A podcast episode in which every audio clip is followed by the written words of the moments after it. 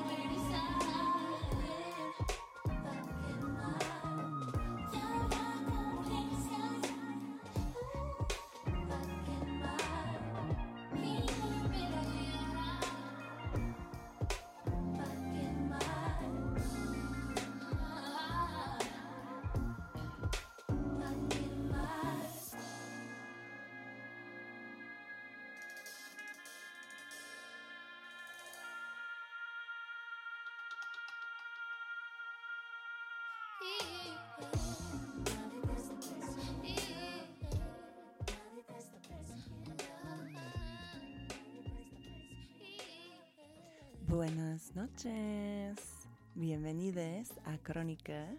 Yo soy tu host, Kat Donahue, y estoy aquí en Radio Nopal transmitiendo en vivo desde la colonia San Rafael.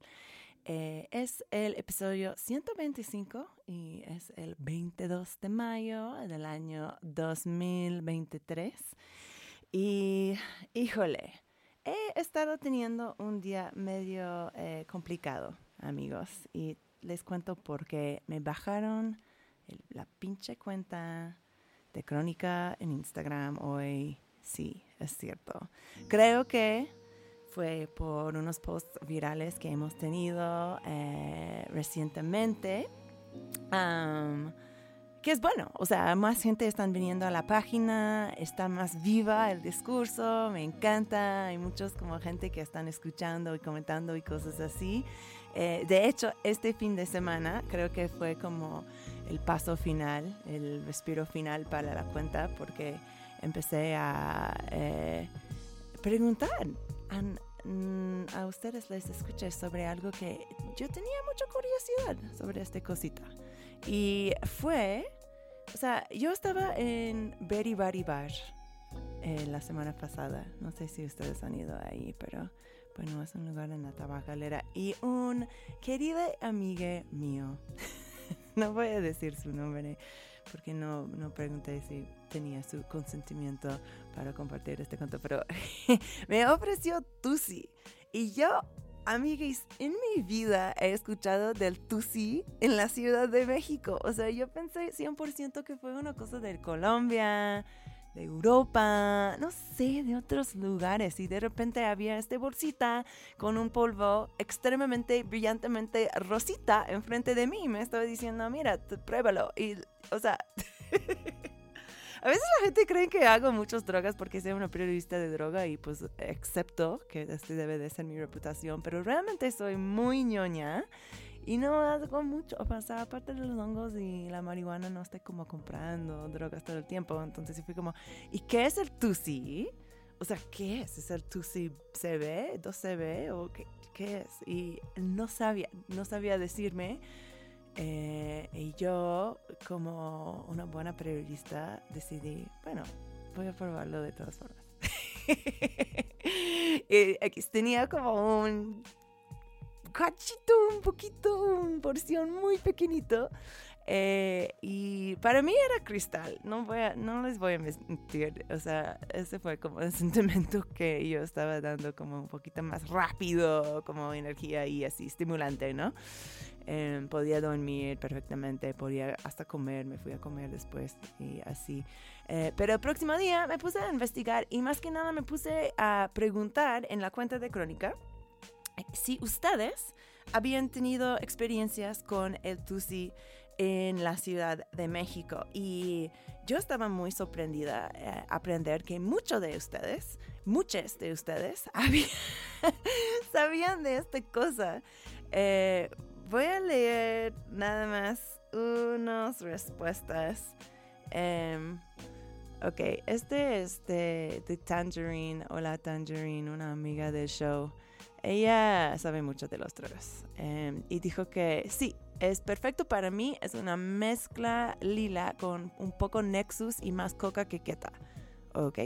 El precio eh, oscila de 1.400 pesos a 2.200 pesos, dependiendo de la calidad. Si te excedes, puedes caer en un K-hole. Dura poco y es intenso, pero completamente disociativo. Dosis pequeñas es súper disfrutable todo se siente rico, te deja comer y dormir perfecto. Yo creo que este es como, había un espectro de respuestas y este fue como el lado más positivo realmente. Eh, una otra persona dijo, lo que he encontrado como Tusi lo testeo y no es Tusi. Yo le escribí y fue como, entonces, ¿qué era? Y me dijo que era cristal, que era como muy consistente que, con lo que yo estaba sintiendo, aunque no hice el análisis. Eh, una persona dijo X, una persona dijo, está loco ese trip. Una cosa que era muy raro es que algunas personas sí enfocaron como en el lado más estimulante de esta droga, pero a otras personas estaban enfocando como en el lado como de efectos visuales, de cosas así, como una persona, Chunky Monkey, dice, como poppers con efecto visual de LCD y duración de poppers. Este implicaría que dura muy poco porque sabemos que poppers es como 15 minutos y ya. Pero luego otra persona dijo que que era como más como LCD, o sea, un trip aquí. Es muy sensitivo, es como un ácido, pero te mantiene más despierto Em, hace dos años estaba yo, creo que ahí se terminó. Es como el Pericos, pero sin ansiedad. O sea, y luego como había precios desde 400 pesos la bolsa hasta 2002. Cientos, o sea, era muy loco. También había un poquito de confusión y terror. No lo conozco. ¿Qué es? ¿Es Chris Molido? Eh, luego una persona dijo, me da miedo, hermano, eh, soy hermana, gracias Bastián, soy hermana. Y eso que lo único que me falta meterme son los dedos, jajaja. Bueno. o sea, tengo la invitada en, el estudio conmigo. Me siento un poquito cruel que no tenía tu micrófono.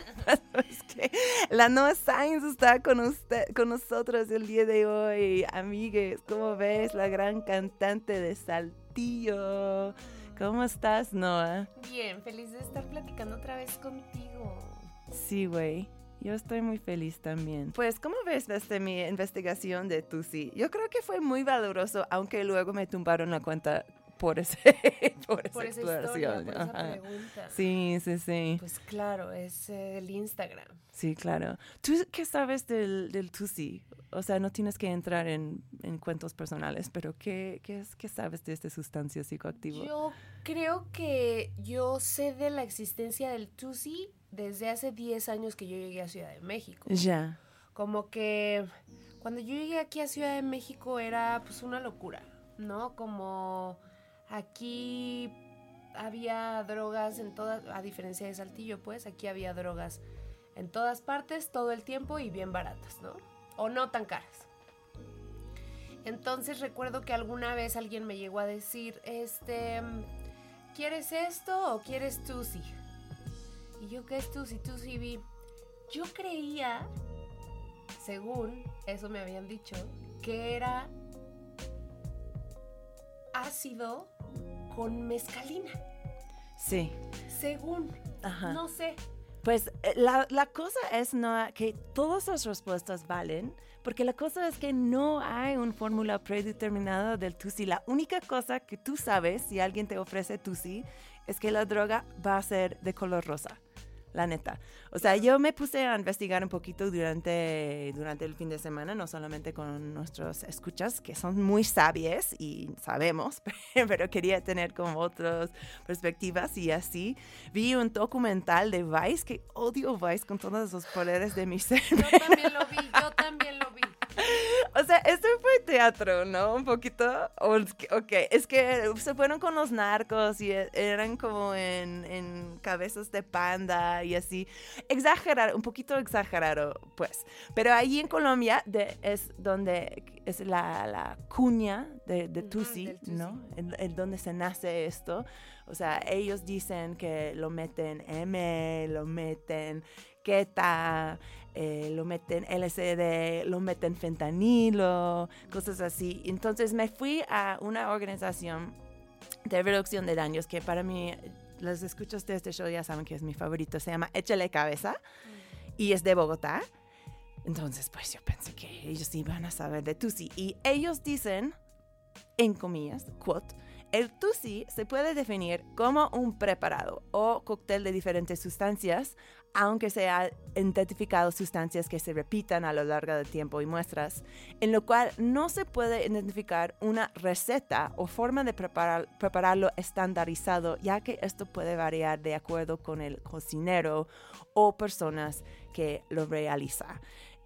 Entonces yo creo que se va a variar mucho. También eh, leí como un estudio que había hecho eh, una organización muy bonita de España que tiene mucha presencia en los raves de allí, eh, que se llama Energy Control. Y Energy Control también hizo una investigación sobre la TUSI y puedes verlo conmigo si quieres.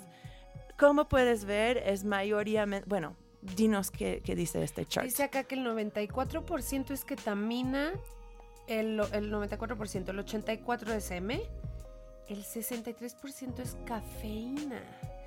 Tras 7% 2CB y de ahí para abajo, o sea, del 63% se va hasta el 7% a 2CB, que pues sabrá Dios. Esto es muy importante porque yo pensé que el Tusi na- era nada más un apodo para el 2CB. Pero realmente el 2CB es, Es un parte un- muy menor del, del Tusi Del en muchos 2C. casos. Acá dice que lo que más tiene es ketamina, M y cafeína. Muy loco. Bueno, eh, regresando como a, a la historia de pasaron 10 años y yo hasta este año, yo este año lo probé por primera vez también. Órale. Igual, me lo ofreció un muy querida amiga mío. Que de eh, hecho era la, la misma La persona. misma persona. Te queremos, bebé. Eh, y yo la verdad es que no te podría decir como la experiencia pura del Tusi o de eso que probé después, porque yo igual antes había comido un poquito de M, Ya, según. claro. Y yo no podía dejar de pensar, o sea, dije, ok, Tusi, ¿qué es? Bueno, etcétera. Lo que sí fue es que yo lo sentí como M. Mm, Por eso, la verdad, digo, yo nunca me he metido cristal, que yo sepa.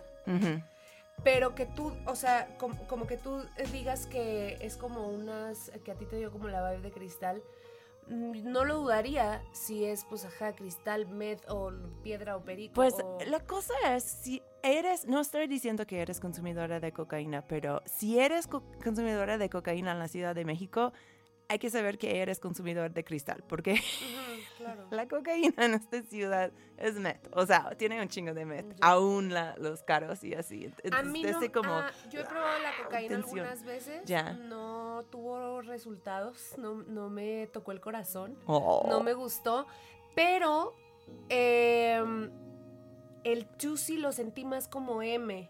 Ya. O sea, bueno, como lo que yo he sabido que es M. Ya. No tan visual, eh, sí muy cafeinoso, en verdad. Se me quitó el dolor de las ampollas de los pies, Ya. estuve baile y baile. Pero al día siguiente me dolían mucho las rodillas. Ay, qué interesante. Tal vez puede ser por el taconeo. Traía tacones también ese día y estuve baile y baile y baile y baile y baile. Ay, yo también. Y era un piso concreto. Era la noche de la ópera de Era Nafi de de Alta la Coya. Qué hermosa de producción, ¿verdad? Hermoso día, Ay, sí, ya sé. hermosa noche.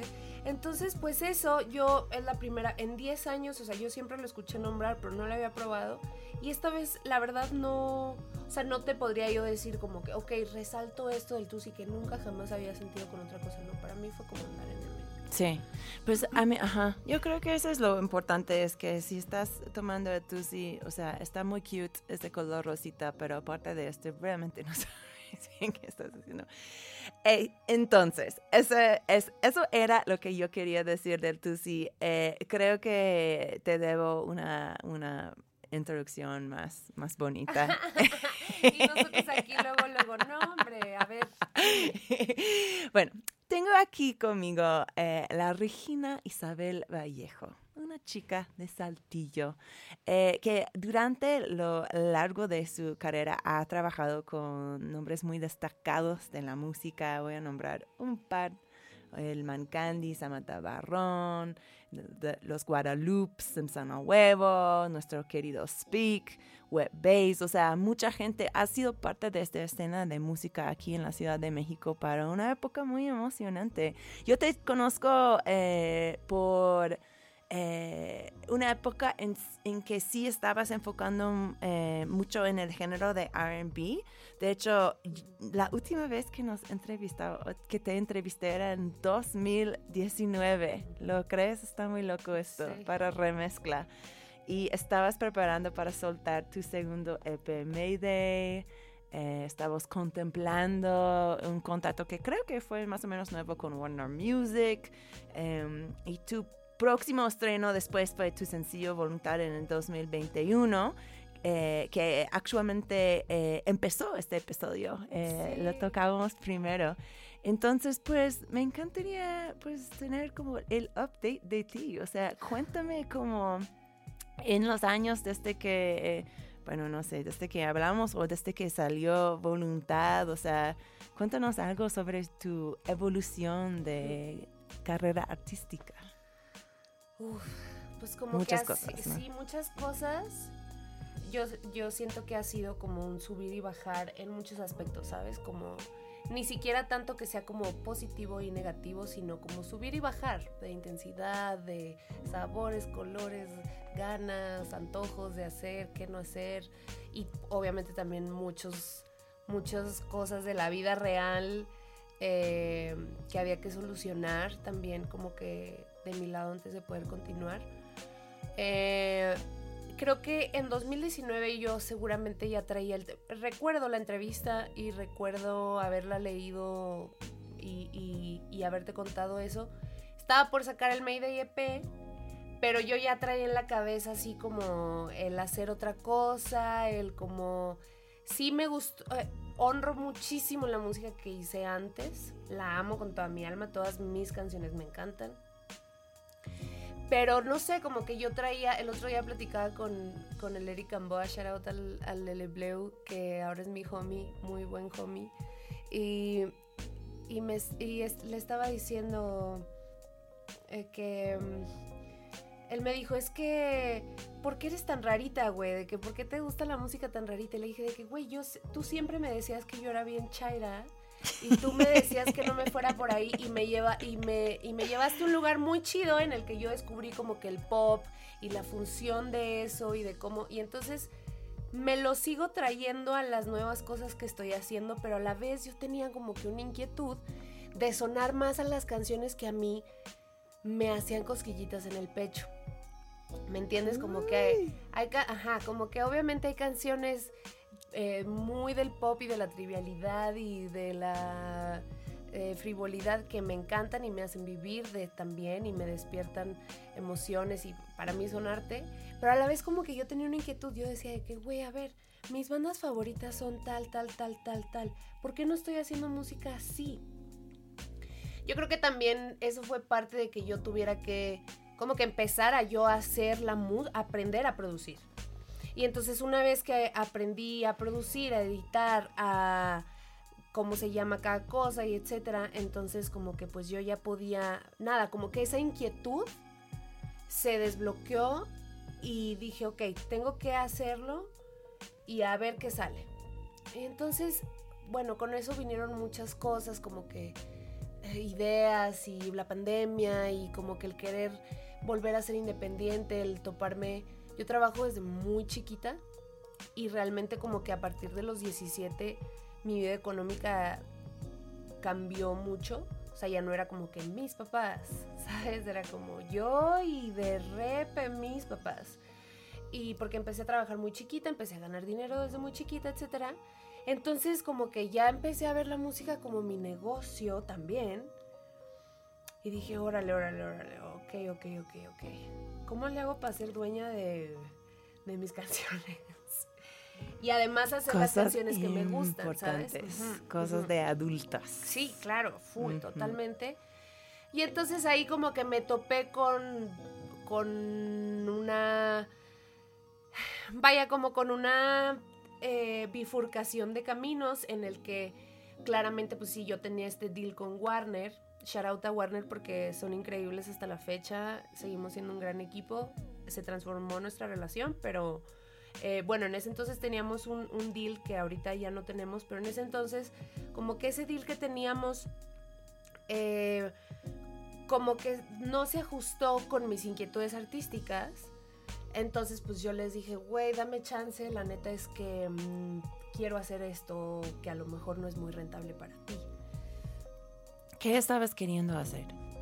Pues más algo como voluntad, como Ujú. aparecer, Ujú. que eh, también hoy, no sé, como que en esta nueva canción de Victoria que saqué el viernes, me metieron a muchas listas de pop y yo dije, órale, wow, o sea, según yo esta rola es rarísima e inmamable e insoportable. ¿Qué género lo me la- pondrías? Porque lo vamos a escuchar ahorita. Yo diría que es como funk rock, Ok. Como soul latino, Ya. algo así, ajá. Pero a la vez está muy pop. Las melodías de voz son muy pop, o sea, como que, ¿sabes? Yo, un mexicano yo creo que difícilmente se puede sacar, za- zafar del pop. Está cabrón que algún Mm, mexicano se salve del pop, ya encantan el pop. Sí, claro, me encanta. Y entonces, bueno, eh, empecé como que sí a hacer más cosas como voluntad, como aparecer, como irme más a la psicodelia, Mm. como un poquito más a, la- a lo progresivo. Eh, te mandé la rola de Dogs de Pink Floyd. O sea, esa rola para mí siempre había sido referencia de toda la vida. Y yo, des- o sea, eso, ese, esas canciones fueron las que a mí me hicieron querer hacer música. Y no las estaba haciendo. Vaya, no que tenga que hacer lo mismo que me inspiró, pero quería ver qué se sentía. Entonces conozco a Wet, traemos como que la misma visión y empezamos a hacer música y salen rolas y entonces yo empiezo también a independizarme a mis cuentas, mi negocio, la música que quiero hacer, mi inquietud artística, mil cosas, ¿no? Entonces, eh, en el proceso en el que mi relación con Warner se transforma, pasa, y además fue pandemia, pues pasa un año completo. Entonces todo 2020 que yo no... Bueno, saco el Mayday EP en 2020 en enero, pero yo ya lo tenía listo desde antes. Y todo el 2020 fue pandemia y fue No. cambiar la relación con Warner. Eh, finalmente llegamos a un acuerdo, seguimos trabajando juntos, pero ahora con pura distribución.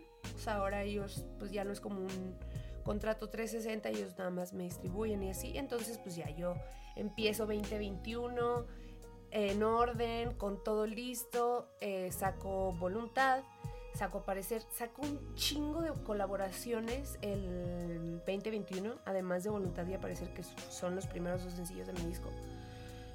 Y luego eh, vuelve a pasar algo como que en el área administrativa del proyecto que yo tenía que, nada, pues mi negocio.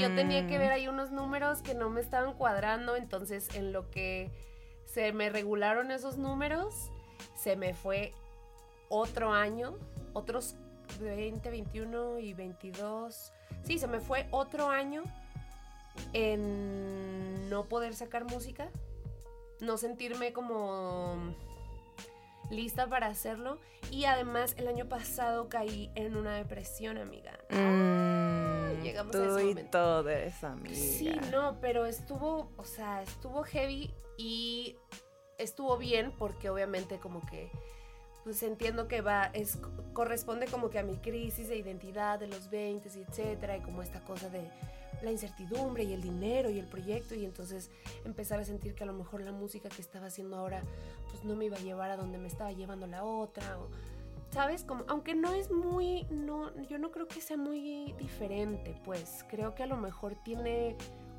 otras cosas que podrían no ser tan, o sea, tan, no sé, digeribles, tal vez, ¿no? Eh, siguen siendo para mí lo mismo, igual de valiosas, igual de hermosas, pero justamente también esta nueva música se volvió como de temas más pesados, ¿sabes? Como que ya no tanto como de bebé, hola, te amo, WhatsApp, sino como, güey, ¿quién soy? La verga, ¿sabes? Me Como, encanta. ajá. Yo quiero escuchar este de Victoria porque acabas de sacarlo esta semana. Eh, ¿Quieres decir unas palabras de introducción para este track o lo tocamos mejor? y- No, sí, eh, hace rato estaba haciendo un TikTok como de me gustaría ser la artista que diga, ¿alguna vez te ha pasado que... Y luego te pone un fragmento de su canción. Pero, güey, esa última canción, Victoria, la que van a escuchar, es de cuando fui a que me leyeran las cartas y me dijeran ahí unas cosas. O sea, ¿quién se va a identificar con eso? Nadie. Pero bueno, de eso va la rola. eh, y pues a ver qué género dice la racita que es. Perfecto. Pues escuchamos a Victoria por Noah Signs y luego regres- regresamos con más crónica en Radio Nopal.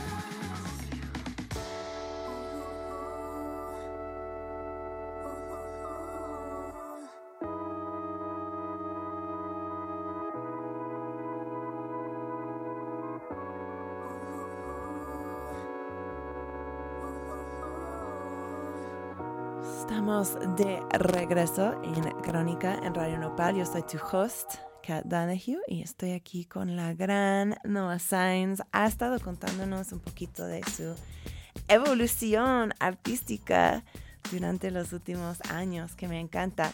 Y para la gente que están viniendo al show, tal vez están pensando, ¿qué tiene que ver toda esta conversación sobre las drogas? Pues te digo, Crónica siempre ha sido un show sobre la política y la cultura de las drogas. O sea, consideramos que los dos lados son cosas súper importantes. Entonces, siempre para entender el impacto que las drogas tienen en la cultura, eh, nos encanta hablar con artistas, con gente creativa, con cocineros, con diseñadores de ropa, lo que sea, sobre su relación con las sustancias y cómo les cae en su carrera y qué le trae a este arte, a, a esta cosa que están trayendo a la sociedad.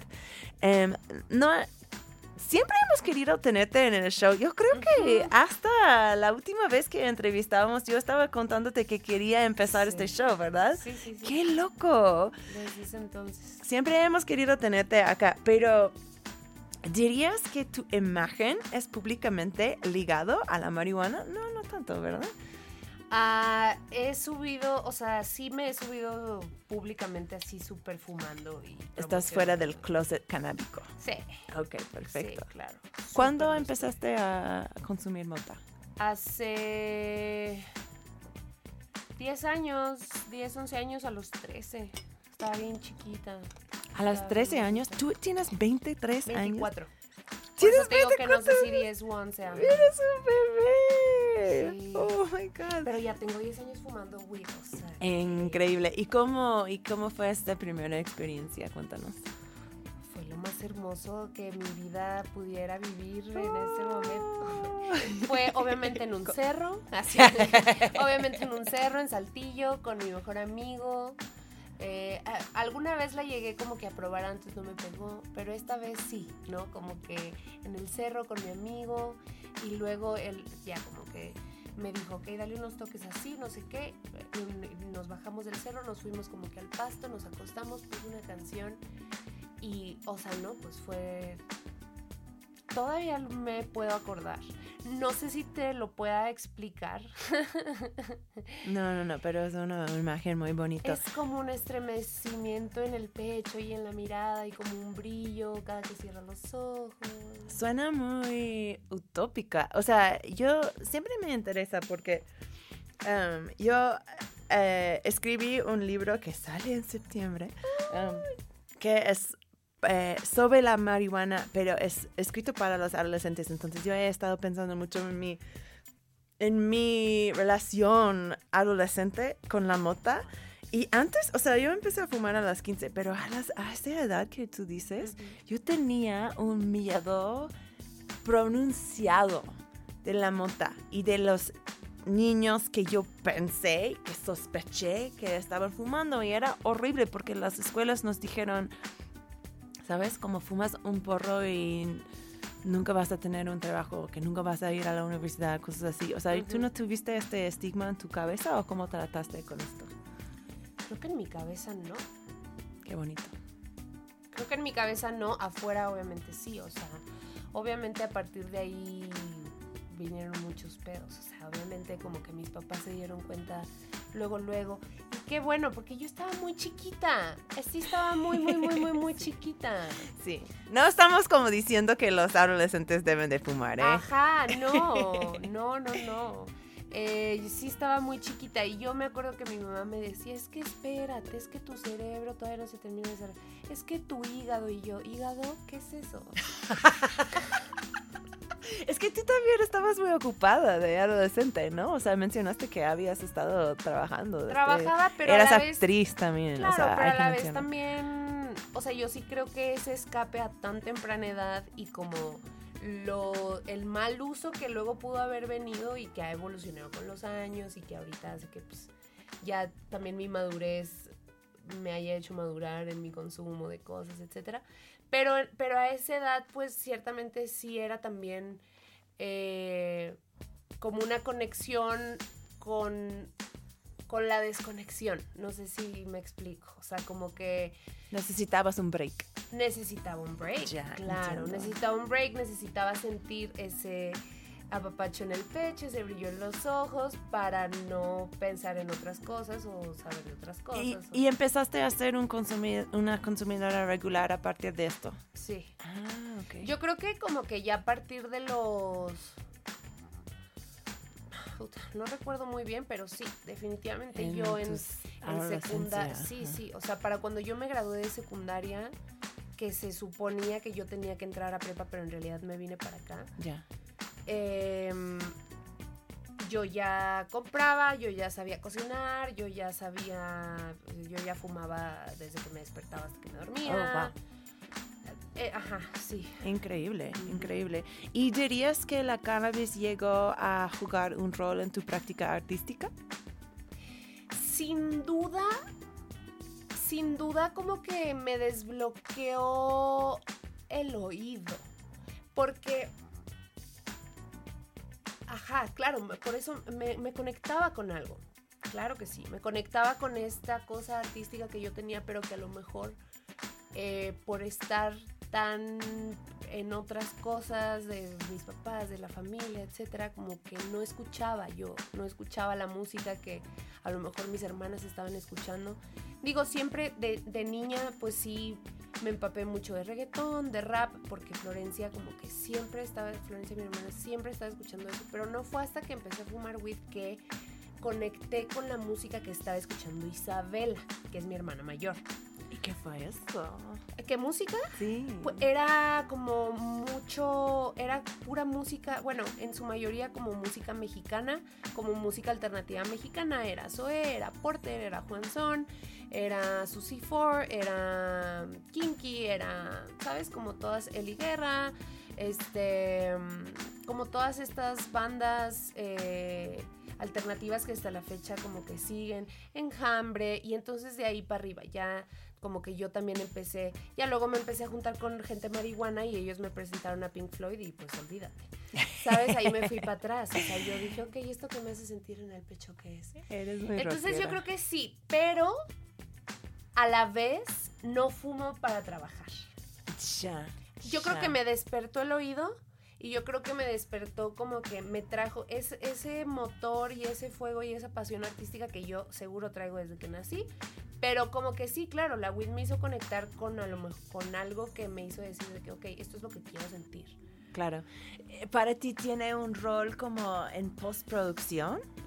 O sea, hay un momento en que te pones pacheca para escuchar algo que has grabado. o No, sea, no, no, de hecho, no. Ya.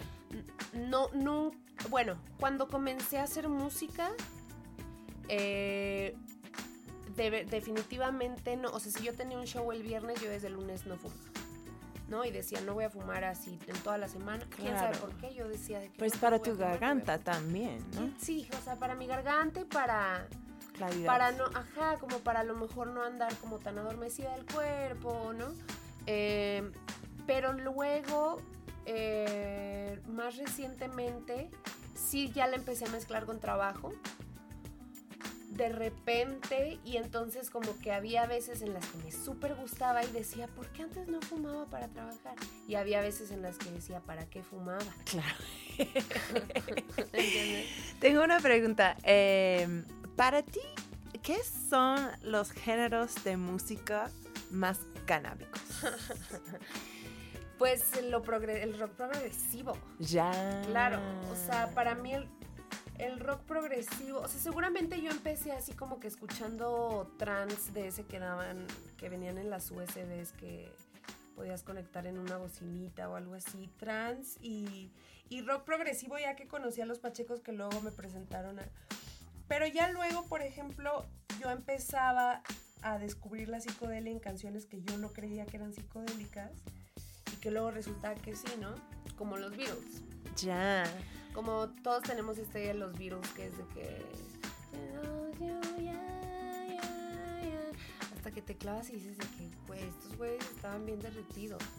Me encanta. De hecho, eh, esta es muy buena transición porque nuestra próxima canción es uno que me pasaste que es Blue Jay Way por The Beatles. Cuéntanos algo de esta rolita. Pues esta canción me acompaña desde 2014. Muchos viajes de varias cosas. Eh, y justo creo que tiene como mucho esta psicodelia, como estos guas o como estos de que sintes, eh, voces súper mojadas con bastante eco que pues te rebota en la cabeza de un lado al otro. No sé, pues para mí es como, pues sí, es así psicodelia a lo mejor no tan pura, sí con algo de pop y con algo de groove, eh, pero como que psicodelia al fin. Y entonces, ajá, como que para mí el, la música de las más psicodélicas, pues es el rock psicodélico o el rock progresivo. Me encanta. pues, ¿por qué no escuchamos un poquito de este rolita y regresamos con más crónica con Noah Sainz?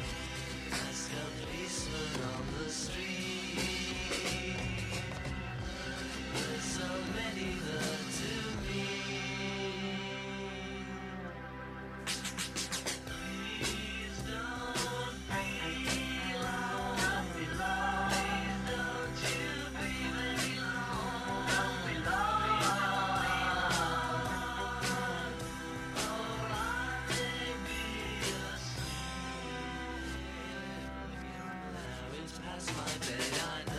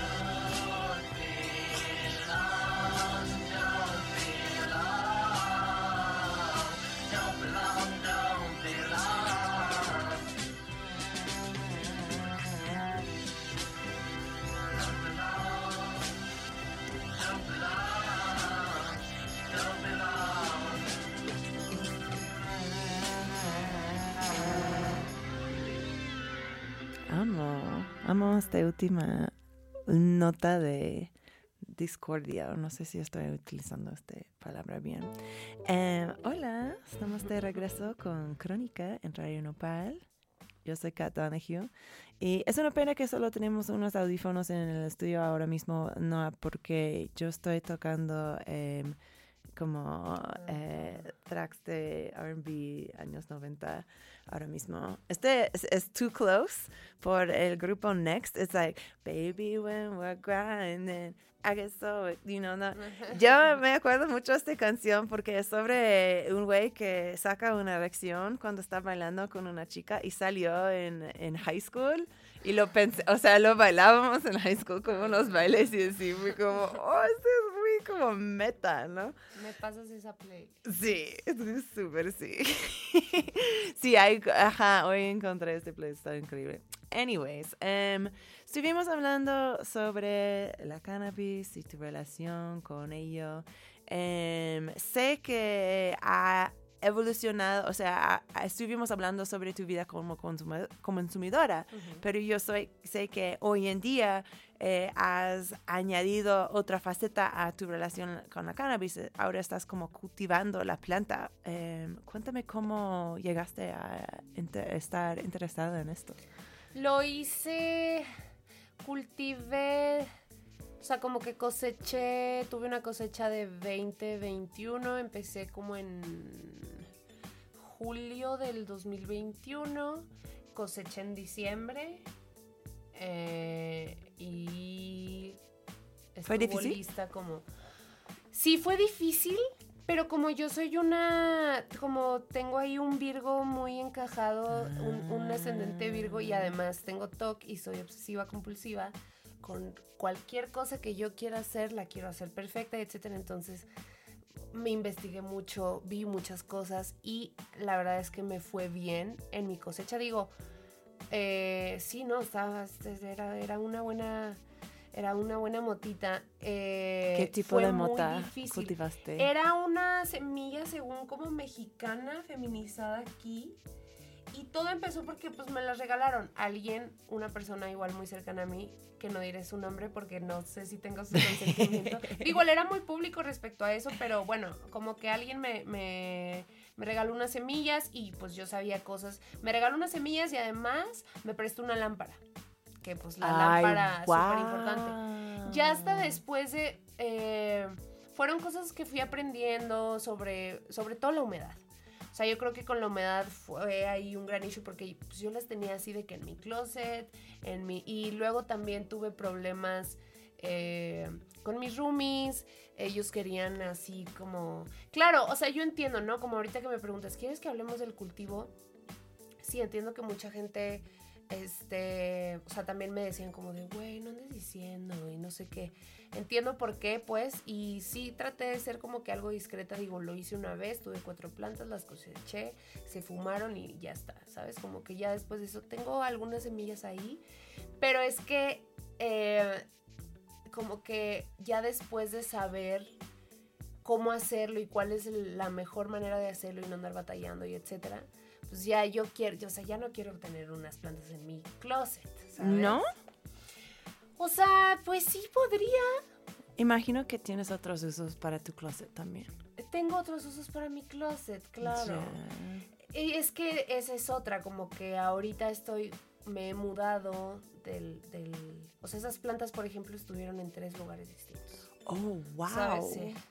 Oh my God. Sí, pero yo sabía qué, qué pasaría si se estresaban, yo, pa- yo sabía qué pasaría si se movían, yo pasaría, yo sabía qué, qué tenía que hacer si antes las estresaba de cierta manera, etcétera, ¿no? Como que, entonces, eh, una, eran cuatro, solo coseché tres porque una, dejé a una gatita encerrada. Cuando, eh, cuando estaban ahí en su primer lugar, eran unas plantitas bebés, y dejé una, una de las gatitas de, de Andrés ahí en el estudio encerrada y pues la gatita se cagó ahí en la maceta, obvio. Entonces esa plantita ya no Oh. sobrevivió. Iba, pensé que eh, ibas a decir que lo comió. Lo comió, no, no, se cagó y tratamos de recuperarlo, pero no, no, no tuvimos éxito, pero como quiera esas tres, no, te voy a mandar fotos para que las veas, porque de verdad estoy muy orgullosa de lo que hice. Estuvo, yo me sentía así la más experta. Yo pregúntenme, así tengo todos los eh, los eh, test bio, bio ¿cómo se llaman? Bio, no sé, como emulsión de pescado, microbios, mil cosas, ¿sabes? Como que el regularles el humidificador, eh, los trapos con agua, las cubetas, el, los, em, ¿cómo se llaman estas cosas que los cronómetros? Sí, ¿no? Tengo que admitir que nunca en mi vida he cultivado marihuana. Me siento muy apenado. Por... Ah, bueno, no, una vez, no. no, no es cierto. Una vez sí, como me saqué como algunos de los cocos de mi mota, por, mi mota súper económica que yo estaba fumando y los puse en unas macetas y eh, que tenían otras plantas y crecieron a lo loco. Pero, em, ¿te cambió la relación con la marihuana, el acto de cultivar? Yo desde. Pues yo creo que desde hace ya. No sé, unos cinco años, seis años. Yo paré de fumar un año de en 2015, algo así, y luego volví a fumar como en 2016. Y luego como en 2018 volví como a caer en este, en este consumo como que mm, fastidioso, ¿sabes? Como ya más, que- más grande que yo. Entonces, mm, ahí creo que fue como que la primera vez que yo realmente empecé a decir estas cosas que luego yo creo que a todos los pachecos nos han pasado y el que no, pues wow. Pero esta cosa de, ay, güey, es que siento que quiero dejar de fumar. O siento que tengo que dejar de fumar. O, ¿sabes? Como... Entonces yo como que desde el 2018 para acá siempre he tenido eso- esos, esas temporadas. Y lo, Sí, y lo logro, ya sabes, como que de repente no fumo en tres meses, de repente no fumo en seis meses, pero luego un mes estoy así, pero como loca, ¿sabes? Y, y- y entonces eso ya se ha regulado también mucho con mi comprensión de, de la compulsión que tengo, y etcétera, pues. Pero entonces, cuando yo estaba plantando, yo decía, estoy cosechando, estoy eh, creciendo esta weed y ni me la voy a fumar. Entonces yo cuando ya la, la, la coseché, yo se la regalé a todo el mundo. Yo la regalé aquí, a- al menos a ti, amiga. Le, le regalé a, le regalé a Alberto, le regalé, bueno, le regalé así, yo andaba de tour de medios con mi marihuana para que la probaran, para que la vieran, para que vieran la bol- linda y lo bonita y no sé qué. Estabas estaba orgullosa. todo.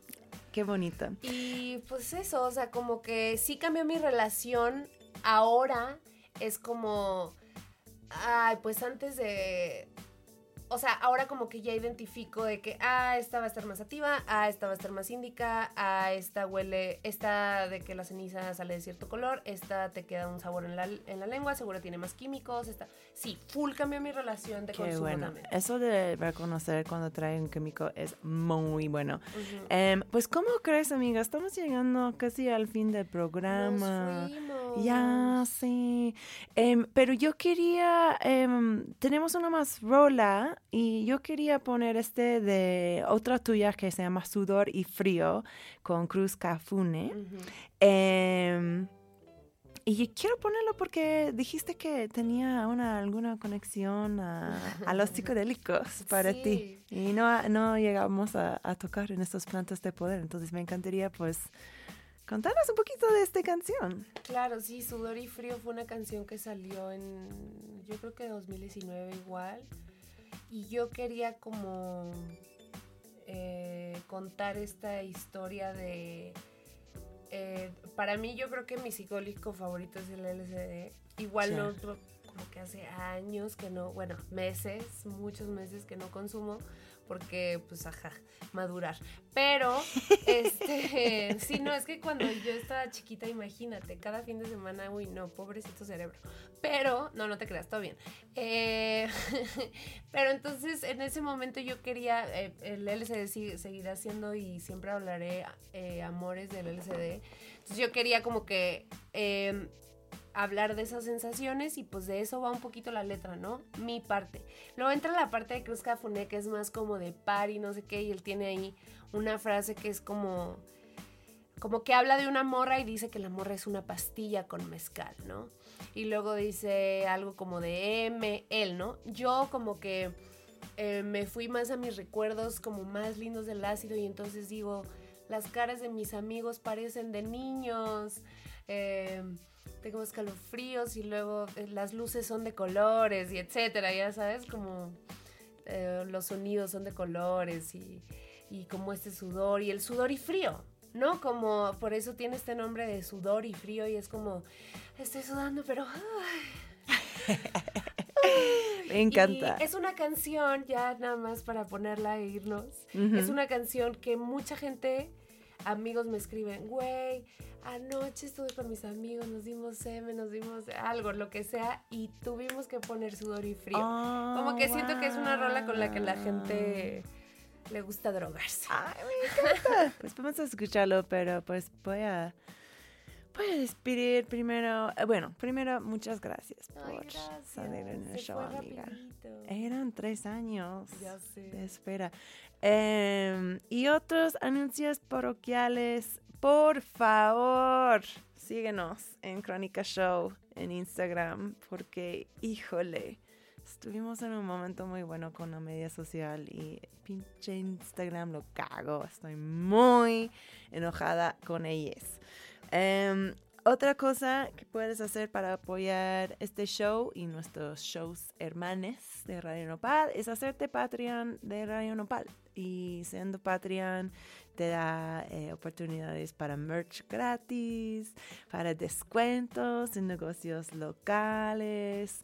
em, y también estás apoyando a los medios independientes. Entonces puedes encontrar toda la info de esto en radionopal.com.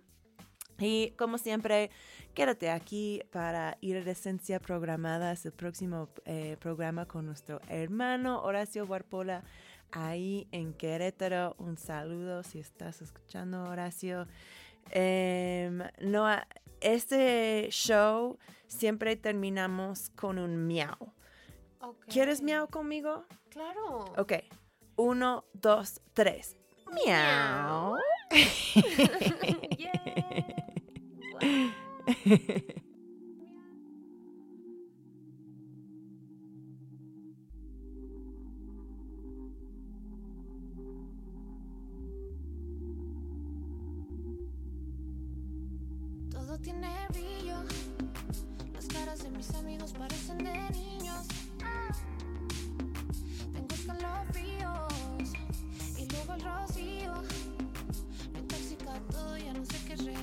es lo que imagino.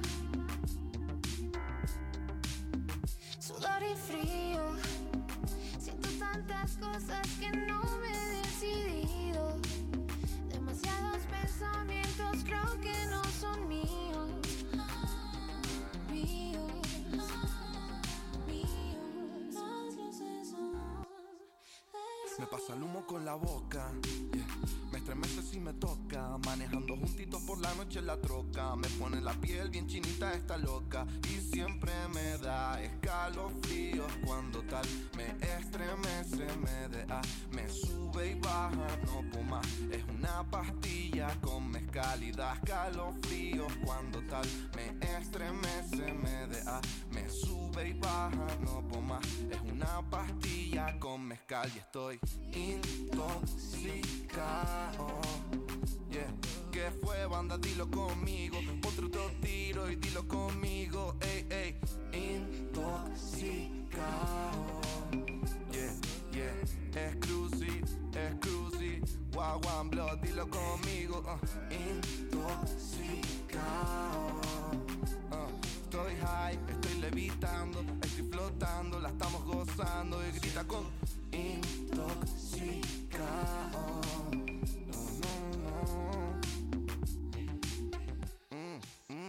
Siento que este humo me quiere llevar a volar.